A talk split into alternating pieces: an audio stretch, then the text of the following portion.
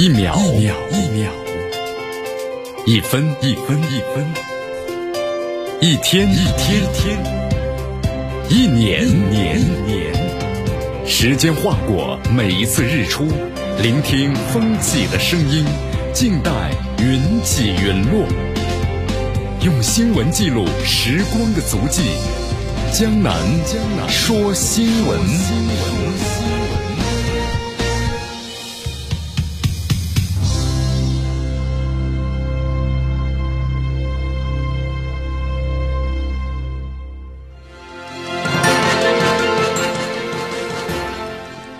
欢迎大家来到江南为大家所带来的江南说新闻，继续锁定 FM 九十六点七绵阳广播电视台新闻广播。今天温度有所下降，最高温度呢十八度，最低温度啊是十六度。最低温度呢升起来，但最高温度呀下降了，所以今天这个感觉呢还是略微有点偏凉，但是呢蛮舒服的。但是希望大家呢注意增减衣服，别着凉感冒了。今天的微风二级，空气指数呢是两六十，整体情况是多云。我们来关注一下今天江南说新闻的主要节目内容。首先呢，我们一起进入的是新闻早早报，早听早知道。戍边烈士战斗口号呢被抢注商标，国家知识产权局发布了通告。韩国媒体称啊，这沙尘暴呢源于中国，那么外交部对此呢做出了回应。今天的今日话题呢，将能和咱们收音机前的听众朋友们啊。那么我们主要谈谈的这次的超级沙尘暴背后，你看韩国人说嘛，但是韩国人这么说，让蒙古国又情以何堪呢？好，大话体育，叙利亚呢，如果晋级十二强赛，据说可以获得呢十万美金。那么三名的规划呀，战国足。以上就是今天江南说新闻的主要节目内容。那么接下来呢，我们就一起进入新闻早早报。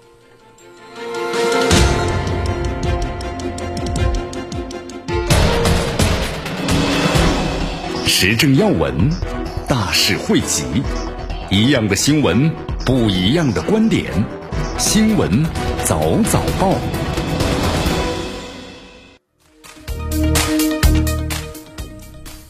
新闻早早报，早听早知道。以下时间呢，欢迎大家继续锁定和关注江南为大家所带来的绵阳广播电视台 FM 九十五点七新闻广播。我们先来关注一下啊，在今年的二月十九号呢。中央军委为戍边的烈士陈祥荣的追记一等功，清澈的爱只为中国，这是陈祥荣烈士啊在生前呢写下的一句战斗的口号。我们说这句口号啊，它充分的是显示出了咱们新时代的英烈对祖国的热爱，还就是无私奉献的高尚的情操。但是在从这个二月二十号以来呀，清澈的爱呢被个别的企业和自然人就向商当做商标啊，向国家知识产权局呢商标局递交了注册的申请，图谋呢不当的利益。那么代理机构呀提供的不法的服务，我们说这样做呢是亵渎了英烈的精神，也背离了咱们社会主义核心的价值观，而且非常容易产生的恶劣的社会影响。所以说，咱们国家的知识产权局予以了谴责，而且依据呢《商标法》第十条第一款第八项，它是有害于社会主义道德风尚或者有其他的不良影响的规定，快速果断的对这等等的十七件关于清澈的爱商标注册的申请做出了驳回的决定。那么之后的话呢，予以公布。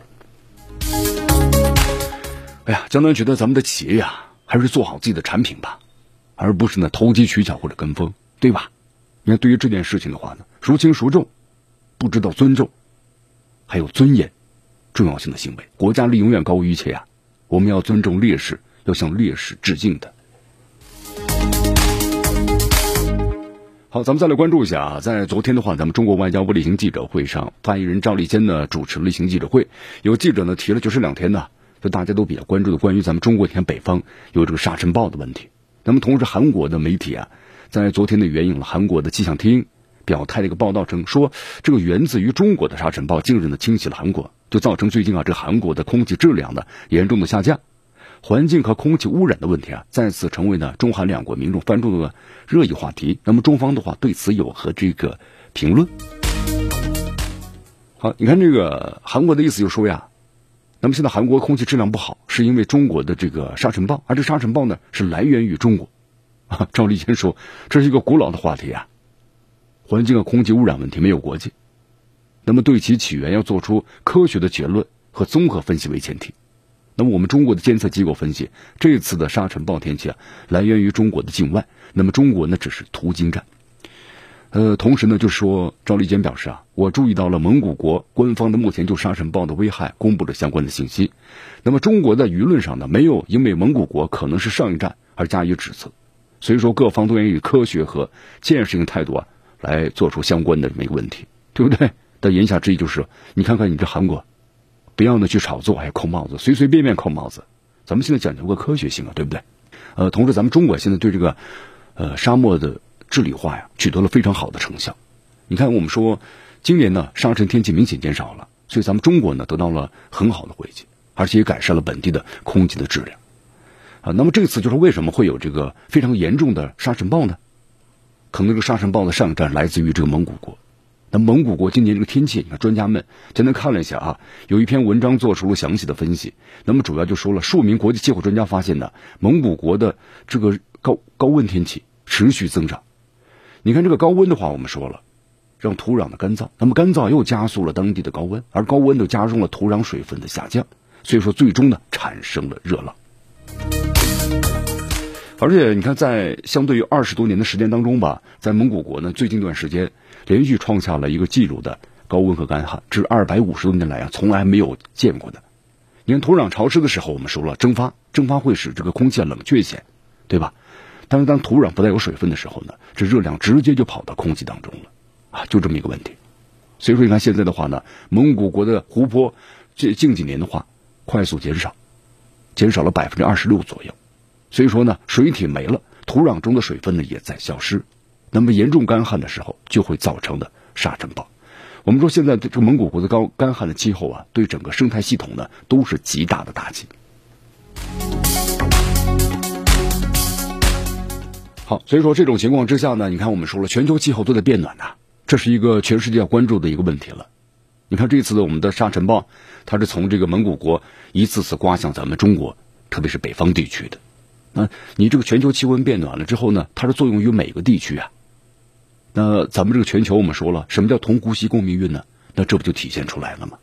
所以说，你看像韩国这种的乱扣帽子，对吧？乱说话。我们说了，现在要讲究任何一个科学性啊，对吧？全球气候的变暖，那么这是全球每个国家我们都要呢去应对的。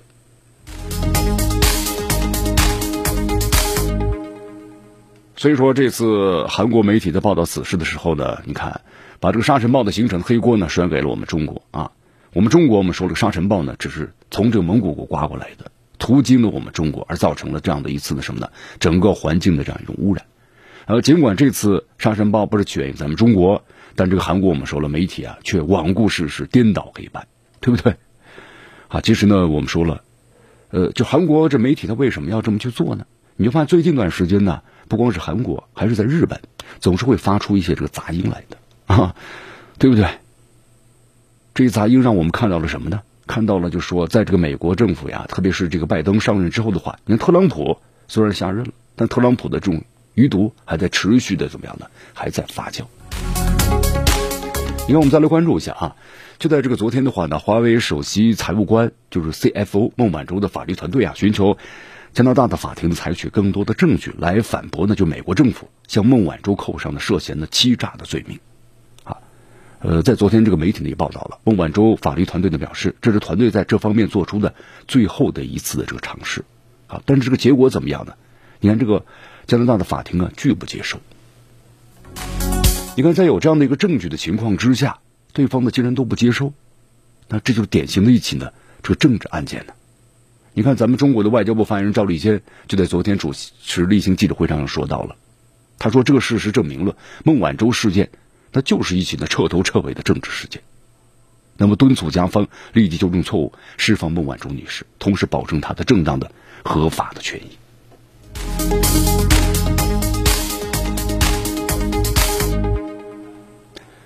好，所以说大家可以看感觉得出来啊，这种国际的复杂形势呢，还是没有发生这个变化，对不对？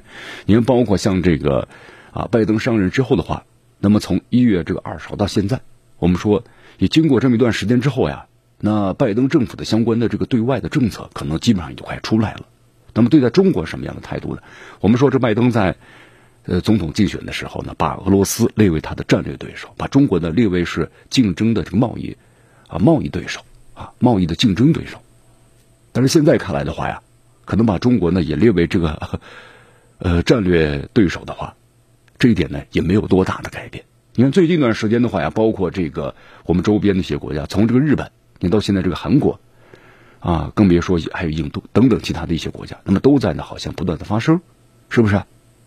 那么这个发生是什么呢？就好像是针对咱们中国。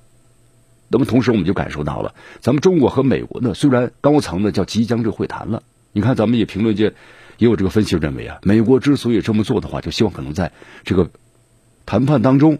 能够呢，先先期啊，获得更多的这个筹码，给你施加更大的压力。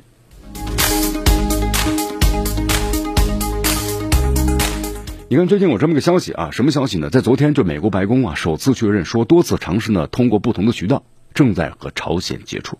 我们说，特朗普政府时期的话呢，和朝鲜呢进行过和谈过几次，但最终呢是无疾而终，对吧？你美国提出的要求，那么朝鲜呢是不可能完全全部答应的。有很多的前车之鉴呢，你看，包括像这个利比亚，那么利比亚的卡扎菲，我们说了，当时呢也是听信于美国政府的要求啊，把他生化武器呢全部要销毁，就说呢就不再追究他的相关的责任。但是最后怎么样呢？那看反对派，然后呢在多国部队打击之下，利比亚呢土崩瓦解。那么现在利比亚是什么状态呢？那突战乱之中啊，对不对？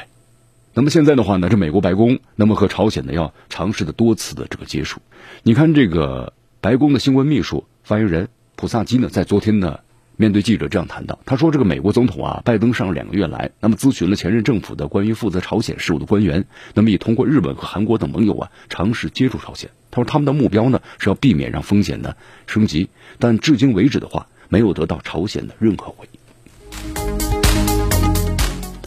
好，其实，在昨天的话呢，朝鲜国务委员会的委员长呢，金正恩的胞妹，就劳动党中央委员会的副部长的金宇正，发表了这个谈话。他这么说的：，他如果美国政府呀，想在今后的四年里，这平平安安的睡个安稳觉，那么就一开始呢，慎之又慎，不要呢盲目的行事，制造呢麻烦事。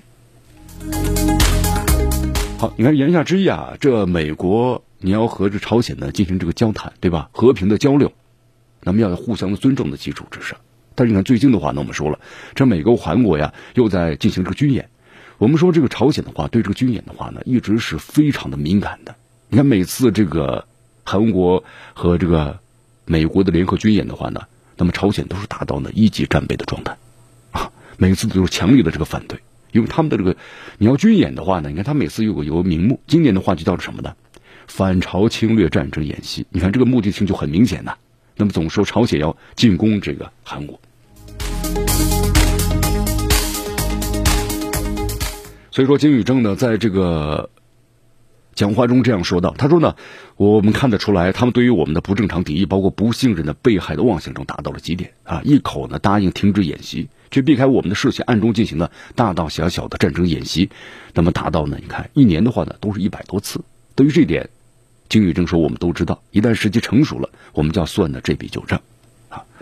呃，金宇正还说啊，朝鲜韩。”韩国当局的话呢，比谁都清楚，按照表里不一的方式继续热衷于呢，那么清朝战争的演习，那么北南关系最终会达到何等的地步？他说我屡次提醒过，也发挥过忍耐，还提供过充分的机会。那么尽管如此呢，朝鲜当局面对韩国呀，那么全民族的面，那么竟然选择了什么呢？战争的三月，危机的三月，还有温暖的三月，那么进行这个战争演习。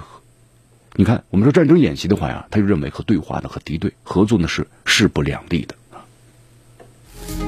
好，金宇正最后一句话呀，其实说的是一针见血啊。他的谈话最后呢警告，不管当局呢，就是韩国当局啊，听从组织做什么事儿，你们梦寐以求的三年前的温暖之春很难出现。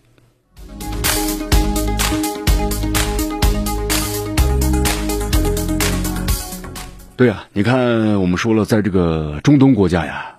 对吧？这美国颜色革命，那么让不少的国家，你看反对派啊，你从这个利比亚或者到叙利亚，我们说利比亚的话呀，那么使中东的格局要发生巨大的变化啊。那么在当时的话呢，俄罗斯忍了一忍，没有呢出手，结果导致了一个非常不利于俄罗斯的局面。那么当叙利亚出现这个危机的时候，那么俄罗斯呢是当机立断，该出手时就出手。你看，转眼之间呢，我们说这个叙利亚都已经十年的时间了啊。那么这个国家呢，我们说了也处于战乱之中。你看今天的话，一个最新的消息，啊，以色列的话呢，又在昨天这个空袭了这个大马士革，啊，就是要打击这个伊朗的军事目标。你看这大马士革上空啊，我们说了，那是一片这个啊警报之声啊啊，各种防空系统全部开启啊。叙利亚方面也说了，也。击落下了大部分这个飞机所发射的导弹。你看这个叙利亚危机，我们说延续十年的时间了啊。那么咱们中方的话呢，在这方面发挥了怎样的作用呢？在昨天咱们中国外交部例行记者会上，赵立坚表示，十年来啊，叙利亚呢经受了非法的入侵、外部呢占领之害，对吧？恐怖主义、单边制裁，你看国家的发展，我们说几乎都停滞了。其实对于这种情况呢，国际社会应该从中吸取教训的，对吧？你强制的干涉别人的内政。一味的施加压力，那么这样呢，给一国带来了灾难。那么这个国家呢乱起来，那么对世界来说呢，都不是一件呢平稳的事情。所以说，这个叙利亚的未来还是掌握在叙利亚人民自己的手中啊。为了早日实现叙利亚的问题，那么政治解决的发挥建设性作用。那么国际社会呢，应当坚持叙人主导、叙人所有的这个原则。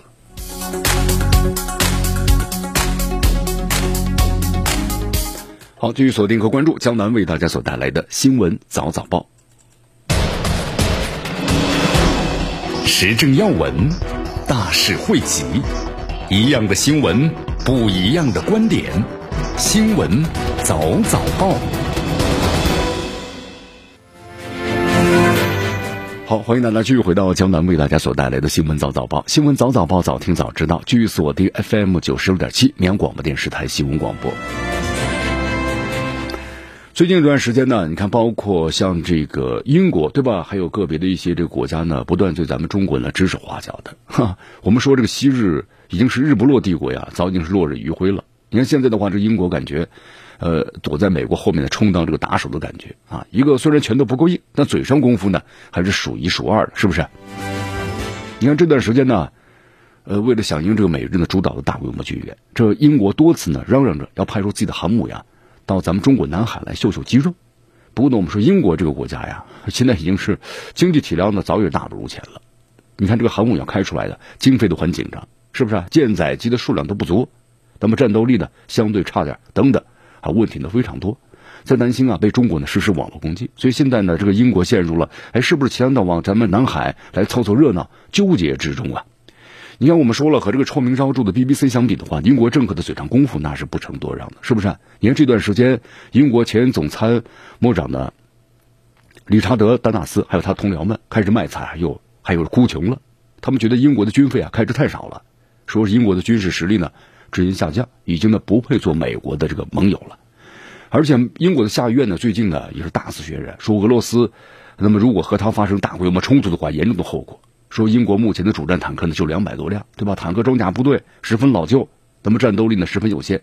那么相比之下，俄罗斯的武器质量和数量都远远的超过了美英国，而且呢还大量出售给呢印度等武器进口大国。那么如果要是交战的话，英军可能处于悲惨的状态啊！在没有外部势力干涉情况之下，说英国呢一定会输得非常的惨呐。你看这英国的话呢，其实他们哭的这个惨呐，也也真还不是。在那哭惨，某些方面呢是真惨。我们说，你看最新消息啊，英国这政府呢，约翰逊可能会削减的军队的总量，就英国现在的总人数啊，可能会降到七万人左右，直升机数量呢减少到四成。那么英国如果想继续维持啊，它在国际事务中的野心，那么这种情况呢，有点捉襟见肘了，很尴尬的境界，对吧？因为相比之下，英国曾经的殖民地是印度，总人数拿到的军队是一百多万，而且装备有万国牌的武器，对不对？太多国家的武器了。其实这个军事实力早就超过了印度。我们说英国的话，在去年全球疫情的影响之下呢，经济大受影响。你看全年的 GDP 啊都是负增长，那么差点就差这个要砸锅卖铁来恢复经济了。那么再加上现在脱欧了，是不是啊也有负面影响？你看苏格兰和白爱尔兰，我们在节目当中多谈到，那是气势汹汹闹独立啊，这让这个特朗特朗普，你看当时和这英国之间，那么也是有相互的这个合作协议。但是呢，都已无法维持下去啊！约翰逊政府的话呢，苦不堪言。现在，一方面应对这个新冠疫情，一方面要呢防备呢地方势力造反。那这个英国处于呢什么内忧外患的危机时刻了。所以说，在这个很尴尬的时刻呀，这约翰逊政府呢有消息出来了，说要打算增加呢核武器的这个数量，这是怎么回事呢？你看英国媒体报道啊，说英国想要增加核弹头的数量，那么这是在前苏联解体之后，英国第一次要提出呢增加核武器的数量。所以说，你看，呃，这种做法的话呢，极大的外交挑衅啊，可能会引起不少国家的强烈的不满，对吧？好，最后咱们总结一下吧。你看，今日的英国呀，我们说了，已经不是当年的日不落帝国了。那么，这个英国呢，之所以敢在南海叫嚣啊，敢对俄罗斯呢指手画脚的，其实我们说了，就是抱着美国的大腿嘛，对不对？投名状嘛。英国实力下滑，你能够抗衡中国或者俄罗斯吗？都不行。那就干脆呢，依赖于美国，对吧？在各个方面给予自己大力的支持，然后呢，让美国带着自己，包括其他的小弟和盟友们啊，向中俄发起挑战。好，继续回到江南为大家所带来的新闻早早报。新闻早早报，早听早知道。我们再来关注一下这个乌克兰的近况啊。因为乌克兰最近这大动作不断呢，对不对？顿巴斯要重新好像燃起战火了，同时对这个俄罗斯啊那是横眉冷对啊。啊，我们说这个背后的话，分析一下，其实都有美国和西方国家的声音。你看最新消息，在昨天的话呢，乌克兰前总理就是阿扎罗夫，在接受媒体记者采访时的承认，他说美国就是乌克兰真正的主人。你看这句话。他真的说出了乌克兰民众的真心话呀！你看，在二零一四年的时候，乌克兰国内啊，那么就是作为这个政变的亲历者，阿扎罗夫呢提出辞职的申请，就当时想通过这个辞职啊来平息呢就乌克兰冲突各方的问题啊。但是我们说后来在这个美国或者英国的操纵之下呢，包括后来有这个就是亚努科维奇对吧？他是亲俄的政权，那么最终的话，在乌克兰还是衰落下去了，是不是？你看他们其实都非常清楚呀。就是英美两国在这场的颜色剧本中所扮演的相关的角色。你看，阿扎罗夫在昨天这个采访时这样说的：“他说，二零一四年的政变呢，是英美情报机构的全程监督下进行的，他们就把前线指挥部设在了这个美国呢驻基辅的大使馆之内。那么严格意义上说呢，这美国才是乌克兰的管理者，同时也是乌克兰真正的主人。你看，现在这个乌克兰总理、乌克兰总统呢，就这个泽连斯基嘛，对吧？泽连斯基的所作所为。”好像就验证了这阿扎罗夫他说的是正确的。你看泽连斯基啊，近期呢在这个顿巴斯地区呢排兵布阵，就想用利用了自己的兵力优势呢，想拿下这个顿巴斯全境。那么这次行动呢，我们说是得到了以美国为首的北约国家的支持。你看这些国家的话呢，不仅是给乌克兰提供了有资金，还有武器装备，对吧？还向乌克兰的派遣了军事顾问团。不过有个问题，你看泽连斯基做好这一切之后呢，发现怎么自己好像中了这个拜登的计了啊计策了。因为直到现在，拜登都很没有他进行过一次正式的对话。你看这个，呃，之前的话，美国为了安抚乌克兰，他们表示会帮助乌克兰呢，共同来对付呢这个俄罗斯的侵略。但是现在泽连斯基把部队呢部署完之后，你发现就是对自己的行动呢表示支持的拜登，那么居然拒绝呢和他通话，而且这个美国媒体还解读了一下，就拜登为什么不和他通话？就美国媒体认为啊，泽连斯基呢他没有解决国内腐败的问题，令美国政府呢特别不满。那么，只有泽连斯基采取了行动，拜登才会与其通话。你看，这个上任这么多年了，是不是？泽连斯基始终都没有兑现自己竞选时的承诺呢？特别是针对这个呃克洛莫伊斯基等等人的行动。你看，这个国际货币组织呢，以这个事件为事由，就拒绝向乌克兰呢提供五十万元的五十亿美元的信贷资金。如果这笔资金无法到账的话，泽连斯基呢，可能根本没有能力偿还乌克兰政府所欠下的巨额的债务。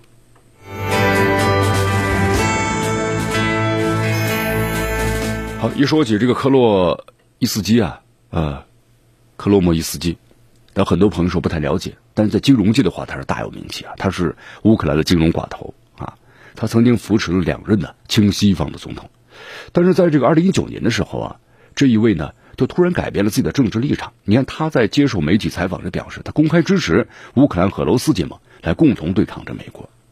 你美国要求泽连斯基。那一看，这美国很生气啊，就要求泽连斯基要处理好这个，呃，克罗莫伊斯基的问题。那么，美国要求这个出发的点就是完全自己根本利益出发呀，对吧？那么，对于这个泽连斯基而言的话，为了讨好美国，泽连斯基呢可以不顾国际的政治规则，也不管那相关的经贸合作协议，是不是？那么就无底线的来讨好美国的一种表现。不过呢，拜登为了不背负呀挑起的顿巴斯战争的黑锅，他对乌克兰呢有一番指导，对吧？直接屏蔽了泽连斯基的电话申请，就是我不跟你任何交流，这事儿是你们自己做的。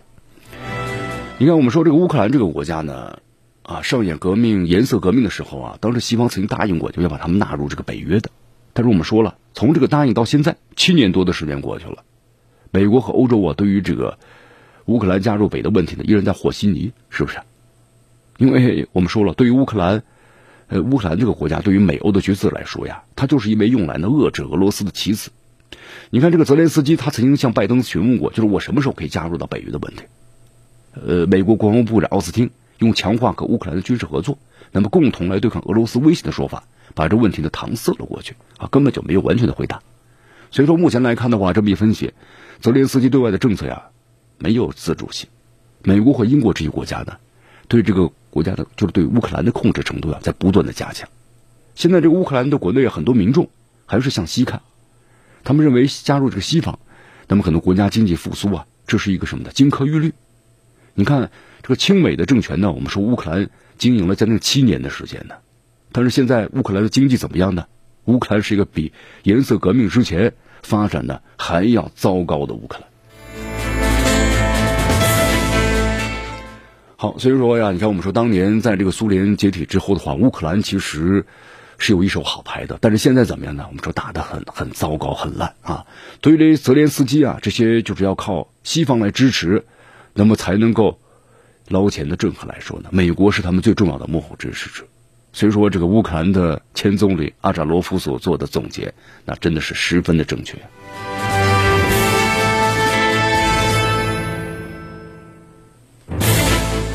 好，那么同时呢，你看最新的这个消息啊，呃，乌克兰武装部队的高官在接受采访时透露个最新消息，什么消息？就七年前，就克里米亚当时被这个俄罗斯那么接管内幕消息。